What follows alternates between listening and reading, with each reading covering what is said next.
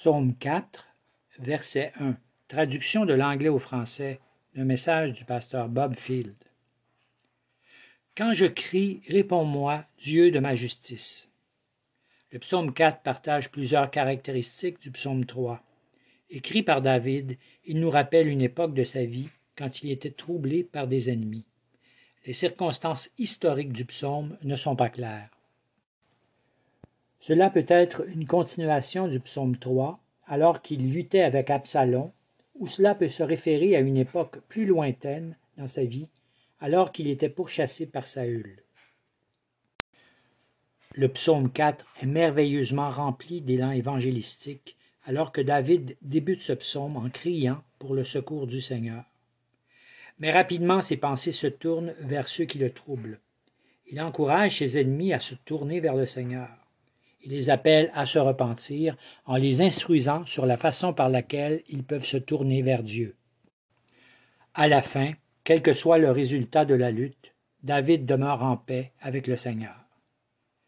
Ses ennemis peuvent se déchaîner contre lui, mais Dieu donne à son bien-aimé un sommeil paisible. David se souvient de Dieu et se tourne vers lui dans la prière.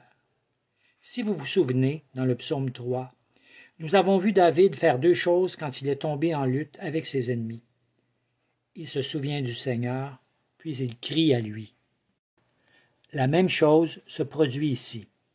Voici la discipline la plus bénie que nous pouvons amener dans notre vie quand nous nous retrouvons au milieu d'une tribulation, quand le monde, la chair et le diable viennent nous attaquer. La foi a besoin de nourriture pour la nourrir la foi doit s'accrocher à la vérité. C'est pourquoi il est bon pour le chrétien de se souvenir, de se remémorer qui Dieu est et qu'est-ce qu'il a accompli pour lui.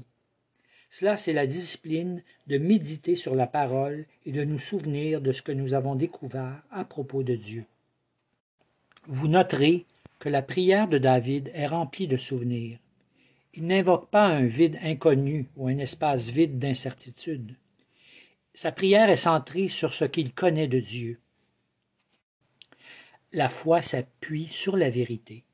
La prière est centrée sur le Dieu que nous avons connu par la foi et en qui nous avons cru. Comme deux cordes liées ensemble pour n'en former qu'une, la prière et la foi forment un lien solide. Le modèle de cette prière peut ressembler à cela. Seigneur, je connais qui tu es. Alors vous énumérez des attributs de Dieu. Seigneur, je connais qui tu es, c'est pourquoi.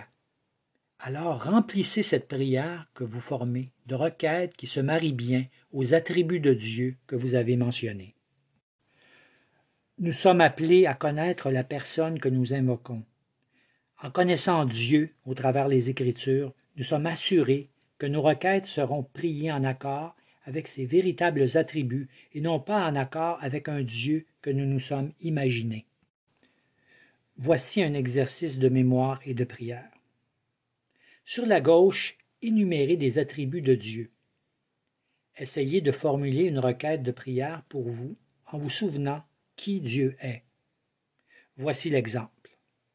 Seigneur, tu es saint. C'est pourquoi. Un autre exemple. Seigneur, tu es toujours avec moi, c'est pourquoi. Ou un autre, Seigneur, tu es mon bouclier, c'est pourquoi. Ce dont David se souvenait du Seigneur et qui l'a aidé à diriger ses prières.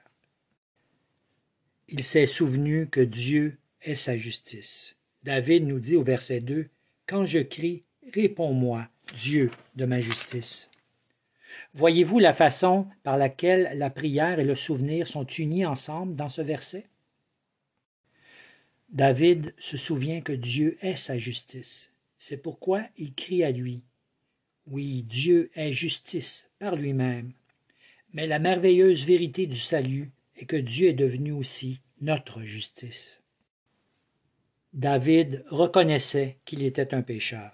Mais quand David a placé sa confiance en lui, il a trouvé sa justice en Dieu. Dieu l'a rendu juste. Dieu était l'auteur de tout ce qui était bon en David. Dieu était la justice de David. C'est ce qu'il se rappelle quand il crie à Dieu. La même chose est vraie pour tout le peuple de Dieu. Dieu est notre justice en Jésus-Christ, son Fils. 2 Corinthiens 5, verset 21 nous dit Celui qui n'a point connu le péché, Jésus-Christ, il, Dieu, l'a fait devenir péché pour nous, afin que nous devenions en lui, en Jésus-Christ, justice de Dieu. Notre Sauveur est non seulement mort pour nos péchés, en éloignant de nous la condamnation, mais il nous a donné sa justice, la justice de Dieu. Pour quelle raison pouvons-nous entrer au trône de la grâce et y amener nos requêtes? C'est parce que nous sommes revêtus de la justice de Dieu, cette justice qui nous a été donnée par la foi en Jésus-Christ. Alors voyez-vous comment cette vérité à propos de Dieu étant notre justice devient le fondement de notre prière? Seigneur, tu es ma justice. Je ne peux m'approcher de toi sans la sainteté, et tu as pourvu cela par ton Fils. C'est pourquoi je t'invoque. Nous voyons ici le souvenir et la prière qui travaillent ensemble. La foi de David se souvient de cette vérité que Dieu est sa sainteté, ce qui donne le droit et le privilège à David de s'approcher du Seigneur et de crier à lui. La même chose est vraie toutes les fois que nous prions le Seigneur.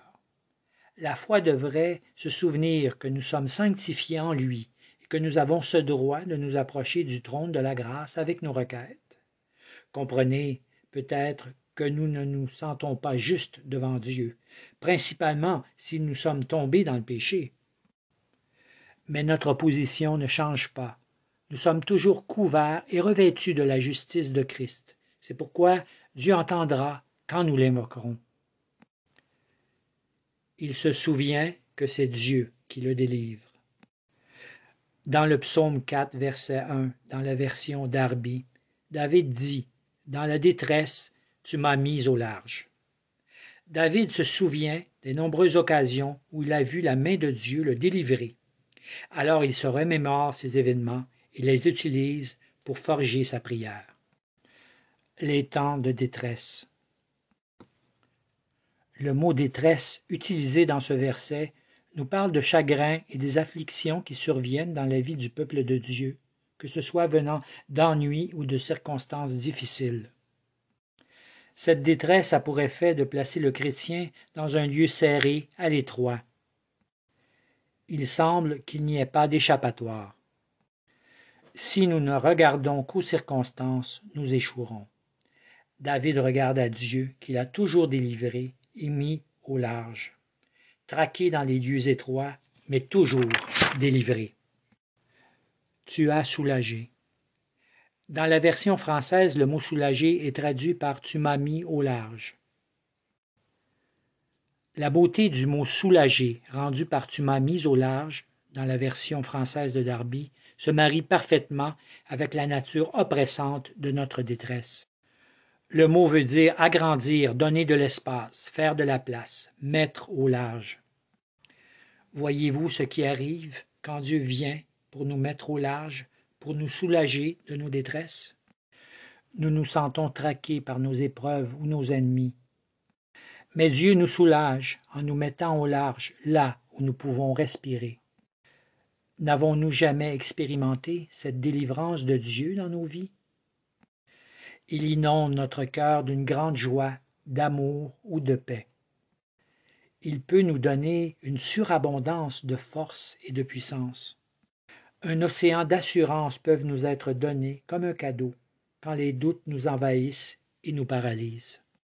Une plus grande foi peut nous être donnée pour voir au-delà de notre épreuve, où Dieu peut ouvrir un passage par lequel vous pouvez échapper à vos ennemis.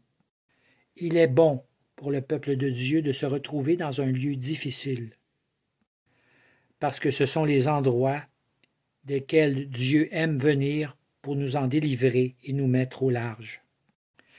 David se souvient des moments difficiles de sa vie qui l'ont conduit à la prière. La prière basée sur le souvenir. S'étant souvenu que Dieu est sa justice et que c'est Dieu qui le délivre, cela le conduit à demander deux choses à Dieu. Quand je crie Réponds-moi, cela peut sembler une requête inutile. Dieu ne nous entend-il pas quand nous prions? Bien sûr, il entend. Mais alors pourquoi David lui demande-t-il d'écouter?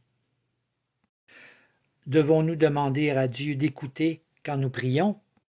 Premièrement, nous devons nous souvenir que cette demande vient d'un cœur oppressé par de nombreux ennemis. David est enfermé dans un lieu étroit, c'est pourquoi nous entendons le cri d'un cœur désespéré. Quand je crie, réponds-moi, écoute ma prière. Voici le cri d'une âme désespérée. Il exprime sa dépendance complète et son besoin de Dieu. Deuxièmement, nous devons nous souvenir que la prière est pour le bien de notre âme. La prière, Seigneur, aide-moi, serait-elle aussi inutile? Parce que Dieu n'aide-t-il pas toujours son peuple? Pourquoi devrais-je demander à Dieu d'écouter et de m'aider alors que l'Écriture me dit déjà qu'il fera cela pour son peuple? La raison c'est que ces prières expriment notre foi, que nous croyons ce que l'Écriture nous dit à propos de Dieu, et cela est d'un grand profit pour notre âme. Nous pourrions nous retrouver dans des situations semblables, des ennemis nous entourant de toutes parts, et alors notre prière de la foi sera Seigneur, écoute-moi quand je t'appelle. Dans cette requête, j'exprime le grand besoin de ma vie à ce moment. Je dois avoir un Dieu qui m'écoute. Est-ce que Dieu est un Dieu qui nous entend? Bien sûr, il entend. Mais voici, alors je démontre ma dépendance, mon besoin, ma foi, alors que je lui demande de m'écouter. Je lui exprime ma confiance quand je lui dis Seigneur, écoute. Il est le seul vers qui je puis me tourner dans les temps de détresse. Use de grâce envers moi et écoute ma prière. La seconde requête nous amène à une autre caractéristique de l'acte de la prière. Elle se base toujours sur la grâce. Quel droit ai-je d'entrer dans le palais de Dieu avec ma requête? Qui suis-je? Un pécheur qui entre dans la présence de Dieu? Il n'y a qu'une seule façon pour un pécheur de s'approcher de Dieu, c'est au travers sa miséricorde et sa grâce en Christ Jésus.